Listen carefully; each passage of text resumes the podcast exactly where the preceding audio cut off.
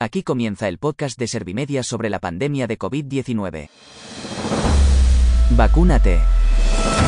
Es el mejor consejo para tu salud, también para proteger a los que más quieres. Vacúnate para cuidar a los que te rodean. Vacúnate para que todos juntos venzamos a la pandemia. El coronavirus nos deja muchas lecciones que aprender. Quienes mejor las conocen son los expertos sanitarios. Con ellos te ofrecemos información fiable y rigurosa para que nadie te confunda con mentiras. También damos altavoz a colectivos vulnerables como las personas con discapacidad. Queremos conocer su realidad en la pandemia y reforzar su protección. Porque la COVID-19 y el virus de la desinformación son una doble amenaza en estos momentos. Te presento a Almudena Hernández, periodista social de la agencia Servimedia. Hola, ¿has asumido que las mascarillas han venido para quedarse?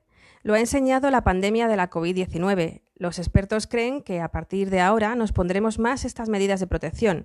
El coronavirus también va a generalizar una mayor higiene de manos y el distanciamiento social para preservar la salud de todos.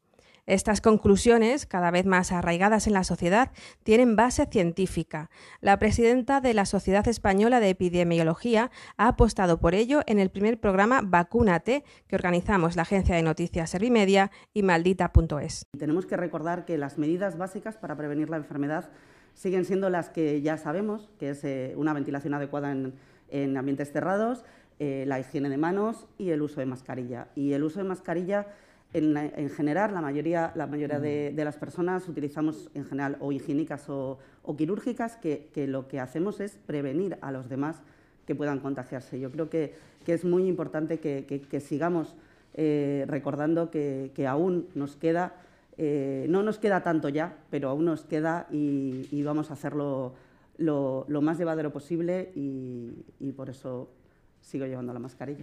Elena Vanessa Martínez ha participado en este programa de televisión con mascarilla, aunque se le viera peor la cara. Ella quiere dar ejemplo así y propone que los presentadores de todas las cadenas hagan lo mismo.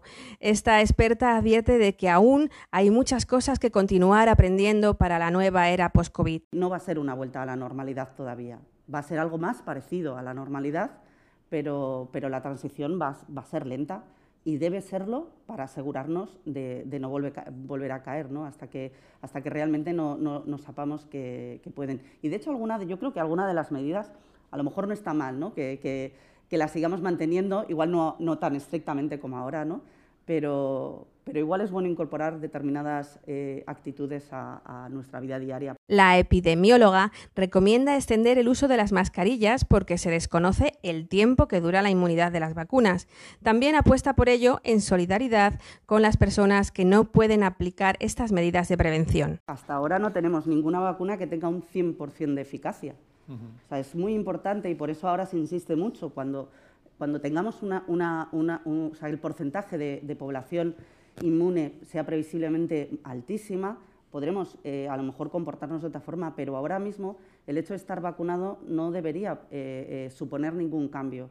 Primero porque puede existir un fallo. Es verdad que, aunque mm, parece que, aunque puedas infectarte aún, teniendo una, vacuna una vacunación completa, parece que en general lo que sí protegen es de enfermedad grave, pero también puede seguir transmitiendo. Entonces, eh, o por lo menos parece que sí, igual en algunos casos disminuye, ahora mismo eh, hay que seguir teniendo mucho cuidado y en eso hay que seguir recordando que hay que tener mucho cuidado con toda la población más vulnerable y que peor lo puede pasar. Uno de esos colectivos son algunas personas con discapacidad.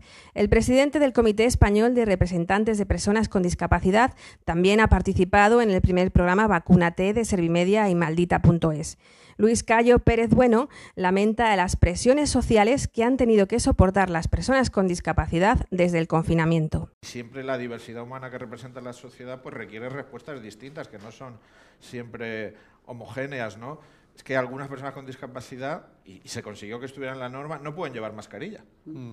Y eso hay que entenderlo. Y sales sin mascarilla a la calle y hay una hostilidad ambiental, tienes que dar explicaciones, tienes que ir con un mm. papel por si alguien te pide cuentas, poder justificarte, ¿no? Y eso es una opresión y una presión que las personas con discapacidad, en este caso con, con discapacidad intelectual, del desarrollo, con trastornos del espectro del autismo, tienen.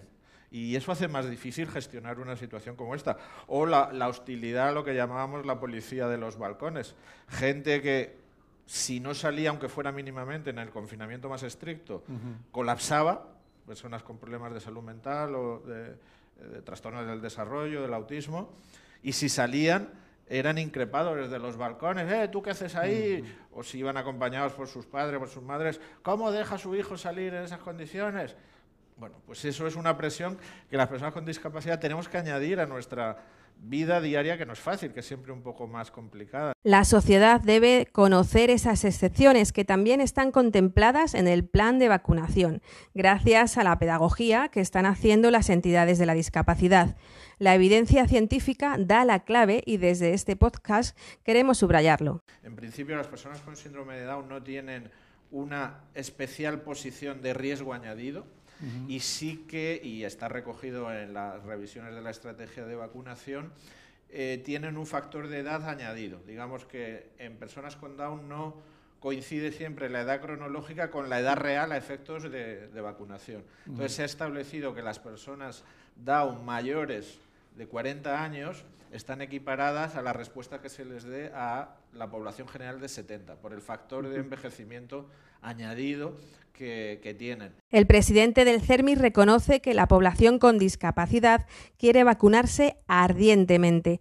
No encuentra muchas dudas sobre ello, pero alerta de que en la sociedad actual existen barreras que provocan desinformación en esas personas. Vacunarse, un acto de salud tan importante, tiene que ser fruto de una decisión madura e informada. Pero en el caso de las personas con discapacidad, cuando esa información no se proporciona en formatos accesibles como, como esta sesión que estamos teniendo, con subtitulado, con lengua de signos, con lectura fácil, no pueden acceder o no pueden completar ese proceso de, proceso maduro porque no tienen todos los datos. Por eso el programa Vacúnate, que organizan la agencia de noticias Servimedia y Maldita.es, te ofrece esta información de manera veraz, clara y sin barreras, porque el gran obstáculo que puede encontrar el coronavirus es que te vacunes. Este podcast es fruto de una alianza entre la agencia de noticias Servimedia y Maldita.es. Hemos unido nuestras fuerzas para combatir la desinformación sobre las vacunas del coronavirus. Queremos informar mejor y frenar los bulos. Si te gusta este podcast sobre la pandemia de COVID-19, pásalo a tus amigos, familiares y compañeros. Suscríbete a nuestro canal y compártelo en redes sociales. Juntos podemos frenar los bulos. No dejes que las mentiras te metan miedo. Yo soy una inteligencia artificial y también quiero luchar contra la desinformación. He fichado por el equipo Servimedia para elaborar estos podcasts. Gracias por escucharnos. Servimedia, líder en información social.